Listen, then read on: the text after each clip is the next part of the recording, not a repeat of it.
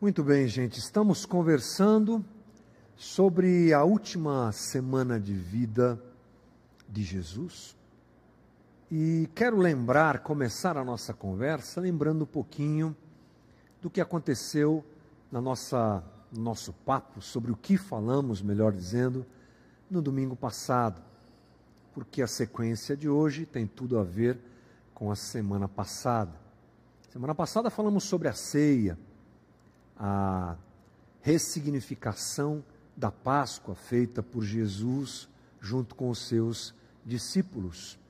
E aquele foi um momento interessante, único, uma reunião com os seus discípulos, uma refeição diferenciada. Ainda disse aqui hoje que na eternidade, se nós conversarmos com os apóstolos que estavam presentes, presentes naquele momento, e perguntarmos para eles a respeito da, de situações que marcaram a vida daqueles homens, com certeza a ceia é, realizada por Jesus junto com eles estará no ranking dos momentos mais memoráveis da vida deles. O detalhe é que isso só foi percebido por aqueles homens depois. Isso eu tenho certeza. Aliás, muita da, muitas coisas que Jesus fez muitas coisas que Jesus disse não foram entendidas pelos discípulos num primeiro momento, somente depois. Eu não tenho dúvida de que a ceia também, porque na verdade eles saíram de lá um tanto confusos. Lembre-se que na ceia o traidor foi denunciado. Na ceia, Jesus falou sobre comer o seu corpo e beber o seu sangue um discurso que, aliás, ele já havia feito na sua caminhada e nos seus ensinos e que havia espantado muitos discípulos que achavam que Jesus estava falando sobre canibalismo ou qualquer coisa do tipo. Na ceia ele reafirma isso. E o clima, portanto, no primeiro momento, antes de compreenderem tudo isso lá na frente, deve ter sido meio estranho. O texto da semana passada encerra, se encerra dizendo que eles cantaram um hino e saíram para o monte das oliveiras. Deve ter sido um hino de adoração a Javé, que eu não tenho ideia qual é, claro, mas eles devem se terem saído dali com aquela, aquele entreolhar, assim, um olhando para o outro, o outro olhando por um. Será que você que vai ser o traidor? Será que é você? Que negócio é esse de comer o corpo, beber o sangue? O clima não foi dos melhores naquele momento. A verdade é que a partir de então, começam a se manifestar os acontecimentos que culminarão com a morte de Jesus. Agora nós entramos na reta final da morte de Jesus, até a morte de Jesus, como se um funil, funil de acontecimentos começasse a se apresentar na vida daqueles homens na vida de Jesus. É claro que os discípulos estarão envolvidos em todo esse processo, até a morte, até a ressurreição de Jesus. Eles fazem parte dessa história. E nós temos andado dentro do livro de Marcos, desde o capítulo 11, observando Jesus, as suas falas, suas reações, seus ensinamentos, seus confrontos, ou o consolo que ele traz a pessoas, estamos observando Jesus e entendendo que nessa última semana, Jesus resume todo o seu ensinamento, toda a carga de, de aprendizado, de demonstração a respeito do reino que ele, do qual ele é rei.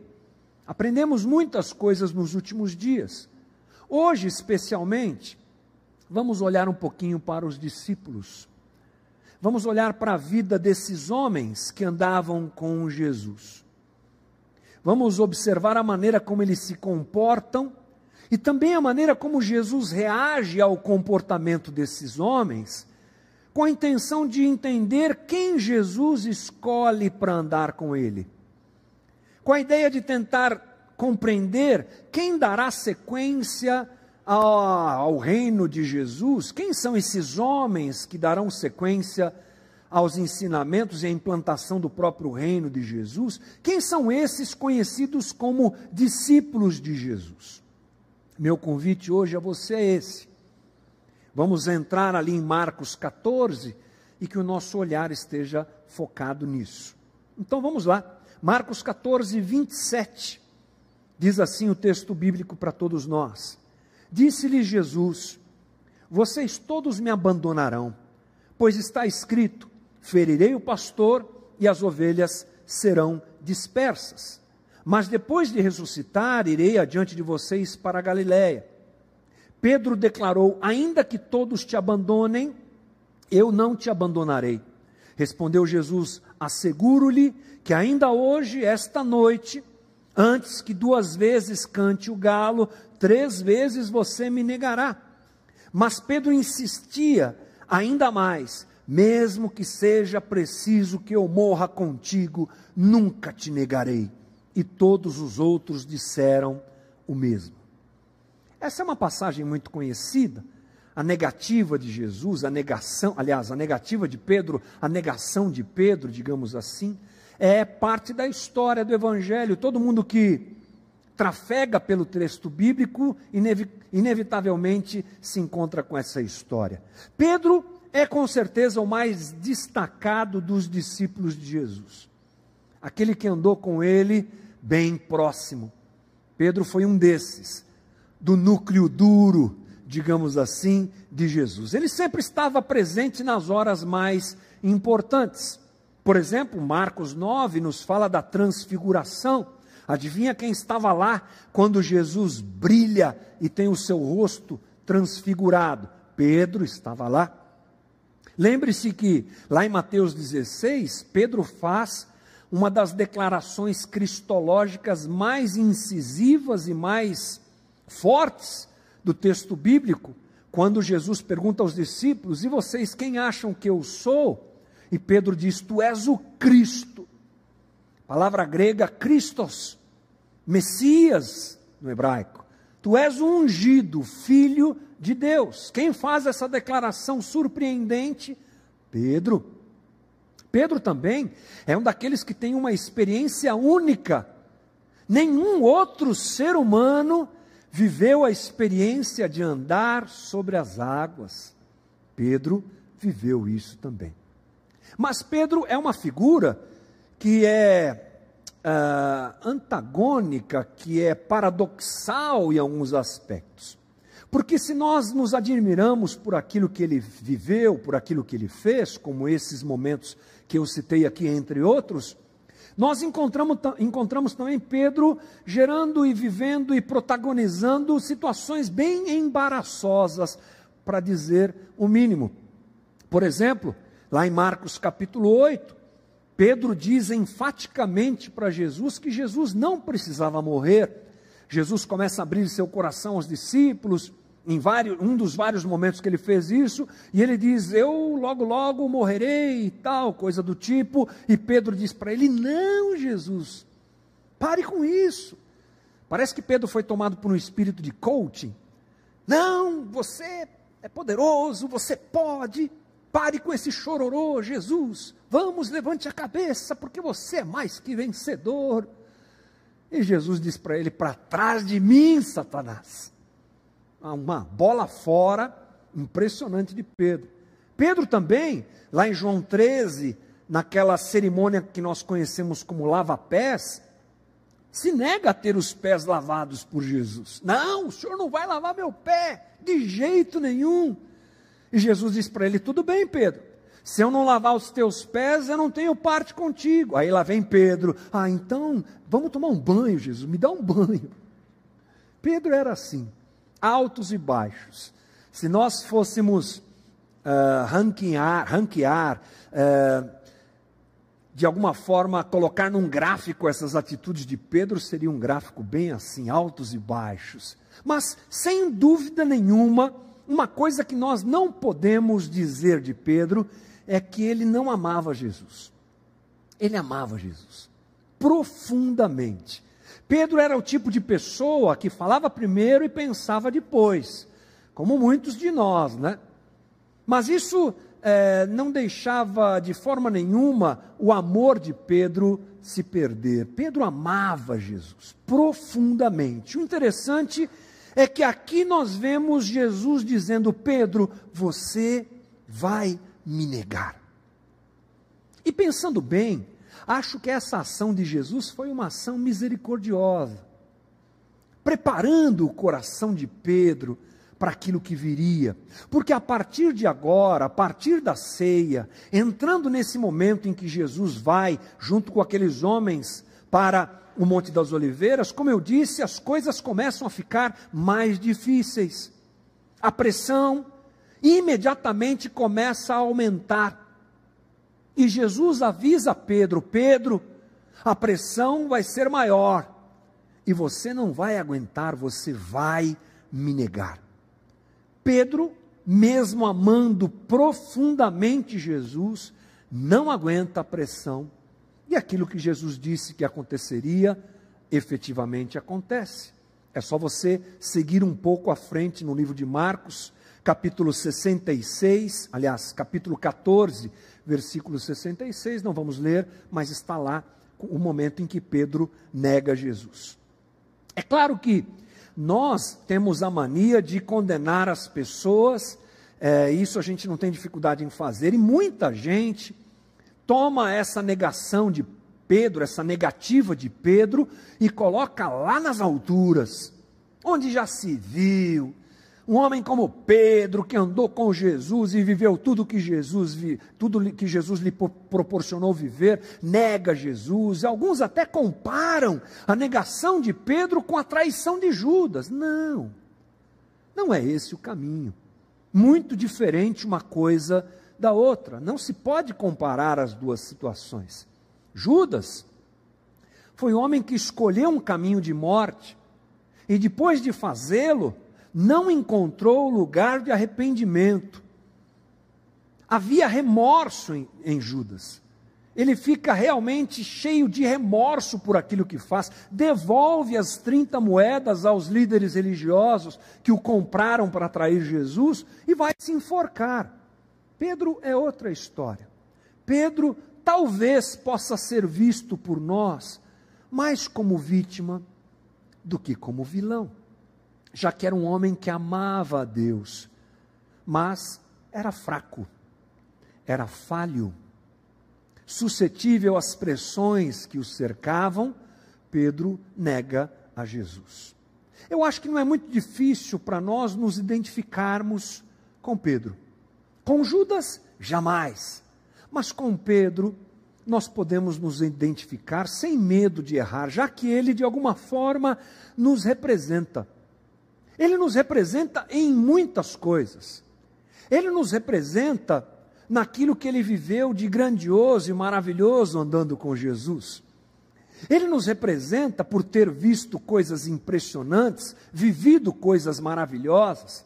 Mas ele também nos representa nas bobagens que falou, nos equívocos que cometeu. Ele somos nós, que falamos também coisas esquisitas, que interpretamos as coisas de maneira equivocada. E outra coisa que talvez seja mais importante que nos emparelha com Pedro é o amor que temos por Jesus. E eu espero que você seja desse time do time de gente que ama Jesus. De alguma maneira, todos nós somos como Pedro. Temos essas experiências incríveis, andamos em altos e baixos na nossa relação com Deus. Um dia amamos ao Senhor a ponto de podermos morrer por Ele, no outro dia nós o estamos negando. Todos nós somos Pedro, todos nós nos vemos nele.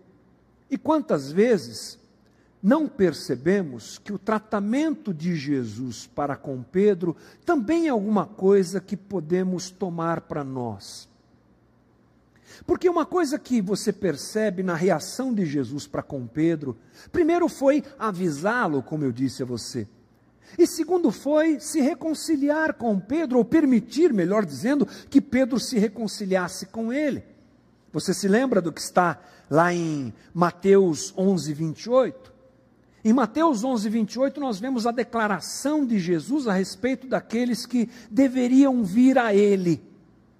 Olha o que diz ali o texto: Venham a mim, todos os que estão cansados, sobrecarregados, e eu lhes darei descanso. Tomem sobre vocês o meu jugo e aprendam de mim, pois sou manso e humilde de coração. E vocês encontrarão descanso para as suas almas, pois o meu jugo é suave o meu fardo é leve. Jesus chama para si cansados, oprimidos, fatigados, falhos. Olhe para aqueles discípulos e você enxergará gente. Olhe para aqueles discípulos e você enxergará seres humanos caídos. Mas é com eles que Jesus resolve andar. Ele escolhe esses homens ali na Galileia, alguns com um pouco mais de cultura, alguns com um pouco mais de proeminência dentro da sociedade, mas outros simples pescadores. E deles, é neles, melhor dizendo, que Jesus confia para que a sua obra, depois da sua morte e ressurreição, aconteça. O que eu quero dizer com isso é que Jesus nunca escolheu os poderosos e os perfeitos. Aliás, se fosse fazer isso, ele não teria escolhido ninguém. Estaria lá Jesus andando sozinho, procurando gente perfeita para andar com ele. Pedro, portanto, nesse aspecto, nos representa completamente. Somos os fracos, somos os errados, somos os cansados, somos os frustrados pela religião, somos os abatidos na alma, somos os despreparados, chamados, acolhidos, recebidos por Jesus para andarmos com Ele. Ele é o nosso Salvador, nós não somos nossos salvadores. Ele é o nosso redentor. Nós não somos capazes de nos redimir, mas Ele é. E Ele anda justamente com gente como Pedro, que diante da pressão falha. Gente como Pedro, que aliás sou eu e você. Em seu reino, nesse momento em que Jesus avisa Pedro, e num momento posterior, lá em João capítulo 21, versículo 17, que diz assim: Pela terceira vez ele lhe disse: Simão, filho de João, você me ama? Pedro ficou magoado por Jesus de ter perguntado pela terceira vez: Você me ama? Ele disse: Senhor, tu sabes todas as coisas e sabes que eu te amo. Disse-lhe Jesus: Cuida das minhas ovelhas. Esse que nos representa tem um momento de concerto maravilhoso com Jesus e segue a vida. Jesus, então, na sua relação com Pedro e também com os demais discípulos, está deixando claro que no seu reino os dúbios têm lugar, os fracos e trôpegos na fé têm lugar, os que sabem que não são nada têm lugar, os que vivem em altos e baixos na sua fé têm lugar. Os humanos caídos e distantes de Deus são acolhidos e chamados por Ele para continuarem, apesar de. Jesus disse isso, mostrou isso durante todo o seu ministério. E agora, na relação com, com Pedro, nesse momento tão difícil, ele grita isso. É com os fracos que eu ando é com os desesperados que eu ando, é com os pecadores que eu ando. Mas o texto continua. Vamos lá para Marcos 14 novamente, agora a partir do versículo 32, mais uma cena é colocada diante de nós. Diz assim: Então foram para um lugar chamado Getsemane, e Jesus disse aos seus discípulos: Sentem-se aqui enquanto vou orar. Levou consigo Pedro, Tiago e João, e começou a ficar aflito e angustiado. E lhes disse: A minha alma está profundamente triste, numa tristeza mortal. Fiquem aqui e vigiem.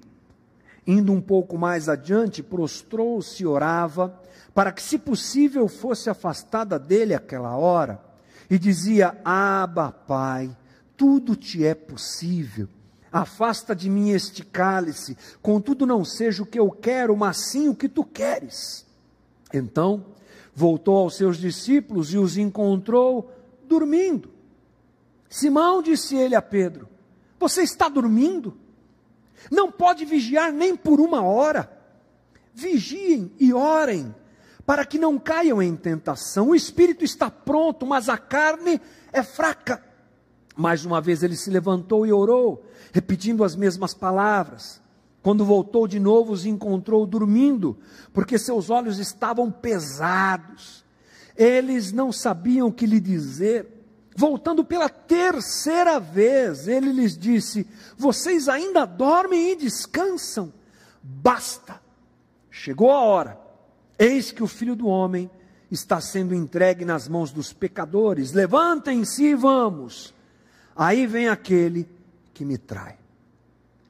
Jesus, diante de toda a dor, daquilo que viveria na cruz, vai para o Getsemane orar e pedir ao Pai que, se possível, aquele cálice fosse passado. Jesus ora como filho, Jesus ora como quem sabe a dor que viverá. Dor essa que já começa no Getsemane. Lucas 22 nos diz que Jesus suava gotas de sangue, algo comprovado pela ciência nos nossos tempos modernos. Que alguém em extremo estresse pode viver essa experiência terrível. Esse era um momento de dor maior e Jesus ora ao Pai: Aba, Pai, Paizinho querido, Pai que eu amo e que sei que me ama, se for possível, passa de mim esse cálice. Mas a resposta de Deus foi não. Você terá que ir para a cruz. E mesmo tendo não como resposta, Jesus obedece ao Pai. Seja feita a tua vontade e não a minha. Nesse momento, ele está acompanhado pelos discípulos, como você leu comigo aí. E ele espera que os discípulos orem junto com ele. Leva todo o grupo, separa o grupo e diz: Fiquem aqui. Pedro, Tiago e João, venham, venham comigo. Mais uma vez, o núcleo duro de Jesus o acompanhando. Ele os deixa um pouco mais perto e vai orar. E ali acontece esse choro, essa dor toda de Jesus. E por três vezes ele volta àqueles discípulos mais próximos dele e os encontra dormindo. Três vezes ele os encontra dormindo. Em seu momento de maior dor e dificuldade, Jesus gostaria, esperava, ele tinha expectativa de que aqueles homens se compadecessem com ele que a dor alheia fosse a dor dele, que o medo que ele passava fosse alvo de do coração daqueles homens, que eles percebessem toda aquela dor, mas eles eram fracos. O sono falou mais alto. Um dos momentos narrados por Marcos aqui, Jesus chega e encontra Pedro com a cara de sono. Ele não tem nem o que falar. E os outros discípulos também não. Todos ali fracos e vencidos pelo sono. E na verdade isso gera um clima. Jesus se irrita. E o texto lá no versículo 41 diz: Voltando pela terceira vez, ele lhes disse: Vocês ainda dormem e descansam? Basta, basta, chegou a hora. Aqui nós temos uma palavra dura de Jesus àqueles homens: basta, chega. Ele apresenta descontentamento com a postura infantil dos seus discípulos. Ele apresenta uma frustração, puxa vida, vocês não são capazes de compartilhar esse momento de dor que eu estou vivendo. Nós andamos três anos juntos. Vocês sabem quem eu sou. E nem assim vocês são capazes de orar comigo? Um provável resquício da religião vazia judaica tomou conta do coração daqueles homens que não faziam questão de sentir a dor de Jesus. É claro que isso tem tudo a ver conosco. Podemos nos enxergar nesses discípulos também, sem dúvida. Porque uma vez é, um, perdão, uma coisa é Jesus escolher andar com os fracos e abatidos. Outras, outra coisa é, é o fato desses fracos e abatidos não amadurecerem em sua relação com Jesus. Esses dois eventos nos mostram isso. Jesus recebe os fracos e abatidos, os falhos, os que cedem à pressão, sempre, mas a expectativa dele é que na convivência, esses fracos, abatidos e falhos se tornem discípulos maduros. Jesus, sem dúvida nenhuma, espera a maturidade e relacionamento dos seus discípulos. Que eles conheçam a Jesus e continuem conhecendo a Jesus, e a palavra conhecer no texto bíblico sempre tem a ver com relacionamento. O que Jesus deixa claro é que os participantes do reino, ele sempre disse isso, e agora, nesse encontro com os discípulos, nesse momento frustrante com os discípulos, mais uma vez ele está dizendo isso, é que os participantes do seu reino devem ter as suas prioridades completamente alteradas. E a partir do ingresso no reino, o que importa para Jesus precisa importar para mim. O que importa para Jesus e Jesus valoriza, precisa ser valorizado por mim. Os discípulos de Jesus são, portanto, convocados ao desenvolvimento da sua relação com Jesus, conhecendo mais a Deus e vivendo mais em intimidade com Deus. O que nós vemos são aqueles homens se deixando levar pela fraqueza da sua carne, e eles são repreendidos por Jesus. Jesus diz no versículo 38: vigiem e orem, para que não caiam em tentação. O espírito está pronto, mas a carne é fraca. Essa frase, o espírito está pronto, mas a carne é fraca, é importante para que nós rapidamente pensemos sobre ela. Jesus usa, obviamente, no texto grego, porque ele fala com aqueles homens no hebraico, mas o texto é registrado no grego nós temos Jesus dizendo que o espírito, espírito no grego é pneuma, esse espírito aí é de letra minúscula, você está vendo aí na tua Bíblia, porque não é o espírito de Deus, é o espírito humano, tem a ver com alma, coração, é pneuma, alma, coração. Ele diz que a alma e o coração dos discípulos está pronto, pronto, prótomos, prontidão, voluntariedade, disposição. Ele diz: Eu sei que o espírito de vocês, a mente de vocês, o coração de vocês está pronto. Eu sei que vocês estão se dedicando e andando comigo. Eu sei que há voluntariedade e prontidão da parte de vocês, mas a carne é fraca. Carne, sars, carne ou natureza humana é disso que Jesus está falando. A natureza humana de vocês é astênis, frágil, delicada, fraca. Então Jesus quer deixar claro que apesar daqueles homens amarem a Jesus, eles são fracos, por isso precisam vigiar. Somos nós. Amamos Jesus. Mas não podemos perder a perspectiva de que somos fracos. Por isso precisamos orar e vigiar. Por isso precisamos de maturidade e desenvolvimento da nossa fé diante de Cristo Jesus, da nossa espiritualidade. Não podemos continuar fracos no sentido de não ter maturidade a vida toda.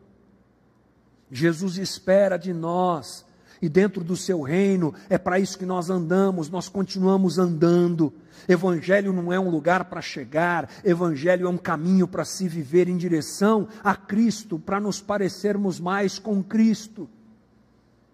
O Hamilton de ontem não pode ser o Hamilton de hoje. Sim, fraco, sim. Passível de erro, sim. Mas um discípulo mais dedicado dia a dia. Assim com você, assim com todos nós.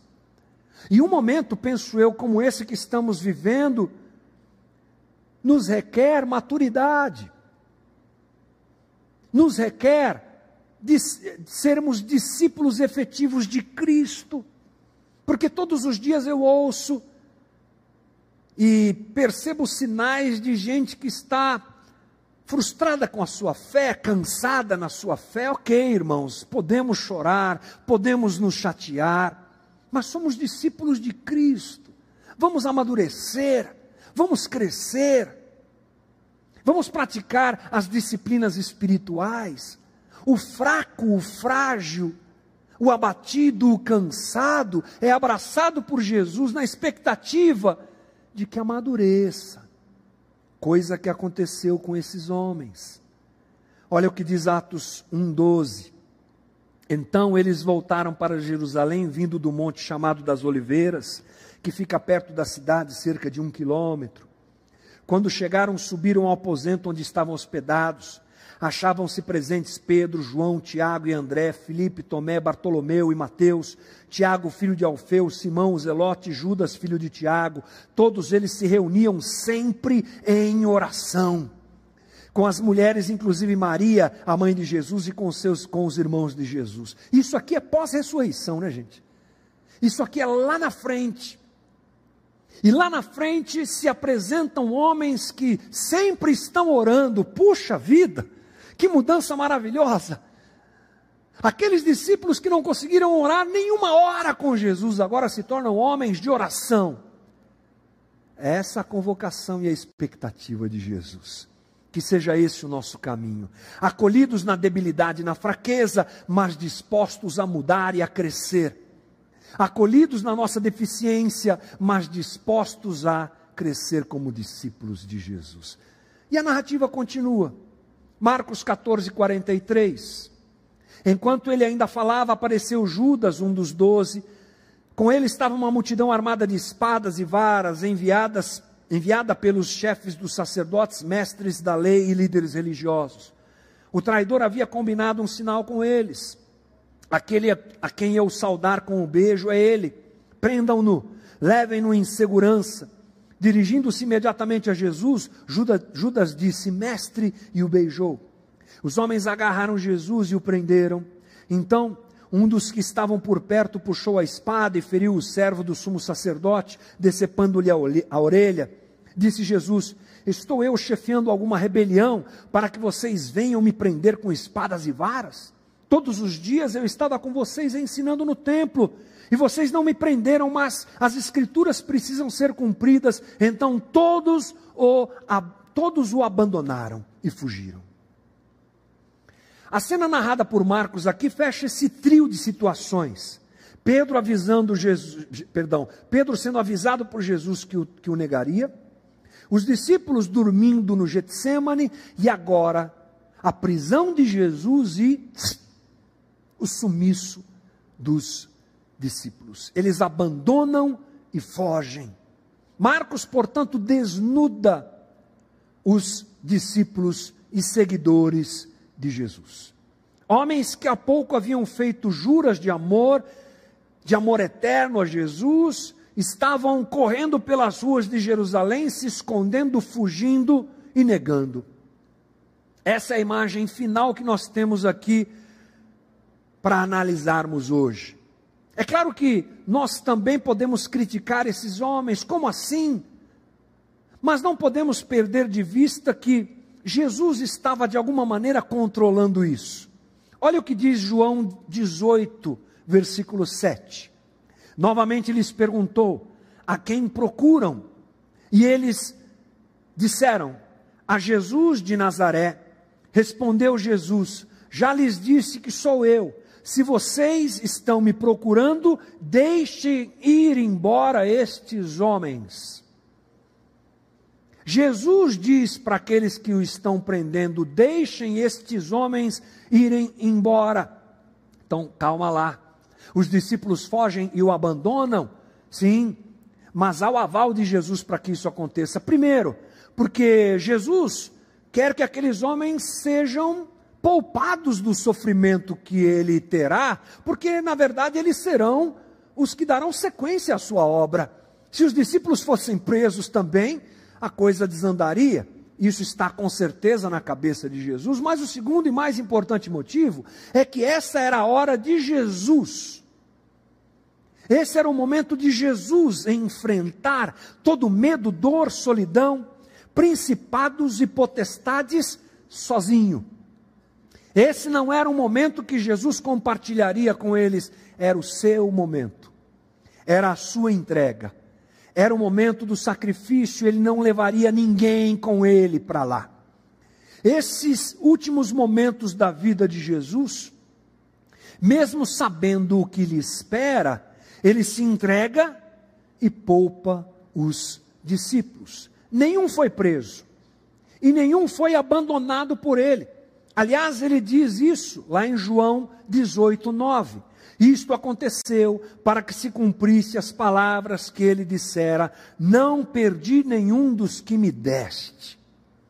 Portanto, calma lá. Quando julgamos a fuga dos discípulos, precisamos percebê-la diante dessa realidade. Jesus permite que aqueles homens saiam e fujam. Jesus poupa os seus discípulos e se entrega na cruz, mas há uma coisa que Jesus ensina durante toda a sua trajetória e seu ministério, e agora ele ensina indo para a cruz é o fato de que todos nós temos uma cruz para enfrentar. Aquela não. Aquela é de Jesus. Só ele poderia fazer o que fez.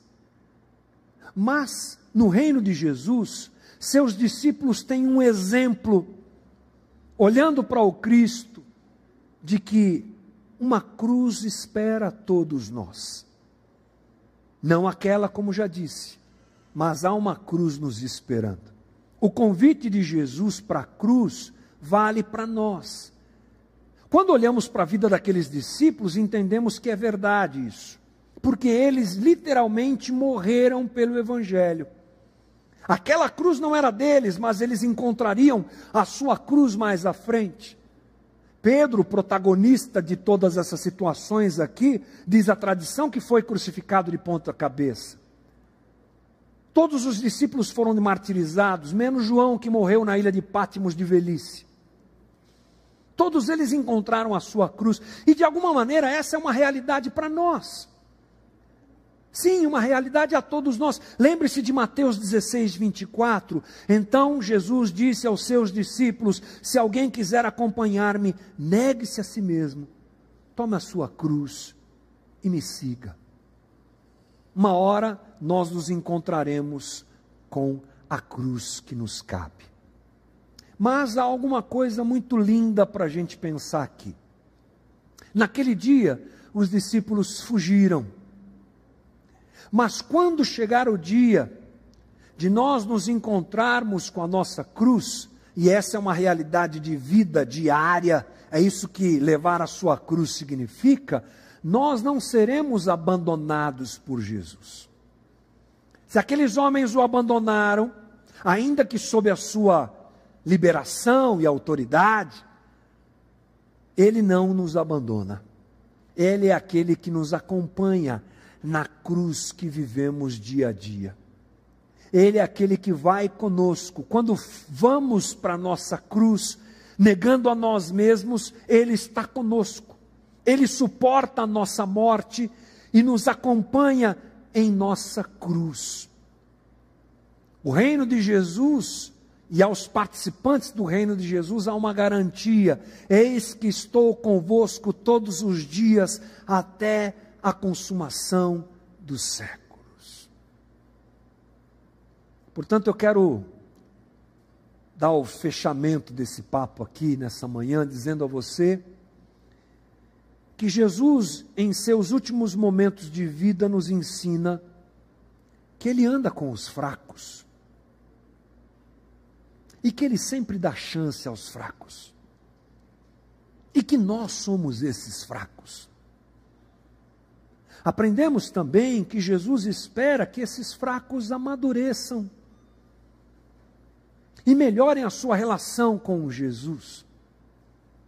E também que ele vai para a cruz e nos acompanha na nossa entrega.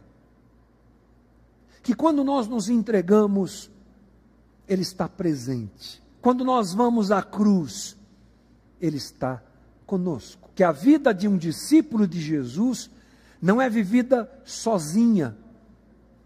porque outros discípulos também estão com ele, mas principalmente porque o Mestre a quem seguimos nos acompanha dia a dia. Essa é a minha conversa com você nessa manhã, irmão. Na certeza de que no meio dessa crise que nós estamos vivendo, em que muitos de nós cedem, em que muitos de nós desandam, em que muitos de nós fraquejam, nós somos como Pedro, homens e mulheres que, quando pressionados, cedem. Temos um encontro com Jesus. Talvez essa seja a tua situação agora. Fraco, debilitado, triste, angustiado, desesperado ou sem esperança, se você preferir. Tem um João 21 preparado para você onde Jesus vai te perguntar três vezes se você o ama. E a minha, minha, minha expectativa, e acho que é de Jesus também, muito mais do que a minha, é que você diga que o ama. E assim a sua vida seja recolocada nos trilhos dos discípulos de Jesus e a gente possa caminhar. Essa conversa tem a ver com a gente nesse tempo tão difícil, em que a maturidade nos falta em que nós nos desesperamos além do que deveríamos, em que nós gastamos tempo além do que deveríamos com coisas tão banais, com tanto BBB, com tanta tranqueira, e pouco nos preocupamos com a nossa relação com Ele. Essa conversa tem a ver com a gente, com esse tempo em que às vezes achamos que estamos sós, mas não, Ele está conosco. Quando vamos à cruz, ele não foge, mas ele nos acompanha. E que essa seja uma manhã de esperança para todos nós. Diante do, da realidade de um Cristo que se entrega voluntariamente na cruz, mas nos ensina tanto, e seu amor nos alcança, sendo nós ainda pecadores. Vamos orar. Jesus Cristo, Senhor da nossa vida, Obrigado por essa manhã. Eu te peço que essa palavra encontre lugar no coração de todos nós, a começar no meu. Que essa conversa encontre eco, que ela reverbere, que ela fale aquilo que nós não escutamos ainda hoje. Que ela saia do entendimento e desça para o coração de todos nós. Precisamos, Senhor, aprender a caminhar contigo. Obrigado porque o Senhor nos recebe e nos abraça, sendo nós os mais vis pecadores. Obrigado porque o Senhor nos dá chances dia a dia. Obrigado porque o Senhor nos estimula e o teu Espírito habita em nós, para nós amadurecermos como discípulos. Obrigado porque o Senhor não nos abandona. Obrigado porque o Senhor vai conosco a cada dia de entrega, a cada dia de menos eu e mais o Senhor, a cada dia em que a nossa carne é colocada para baixo, o Senhor está lá no dia da nossa cruz. Todo dia, como hoje, o Senhor está conosco. Obrigado pelas boas notícias que a tua palavra traz para nós. Ajuda-nos, Senhor, e fortalece-nos. Dá-nos um bom domingo. Abençoa-nos, Senhor, nesse domingo. Levanta o caído nesse domingo. Fortalece o desesperado nesse domingo, Jesus, porque o Senhor está conosco. E dá-nos uma boa semana. Muito obrigado, é a nossa oração, em nome de Jesus. Amém. Deus te abençoe. Ótimo domingo, querido.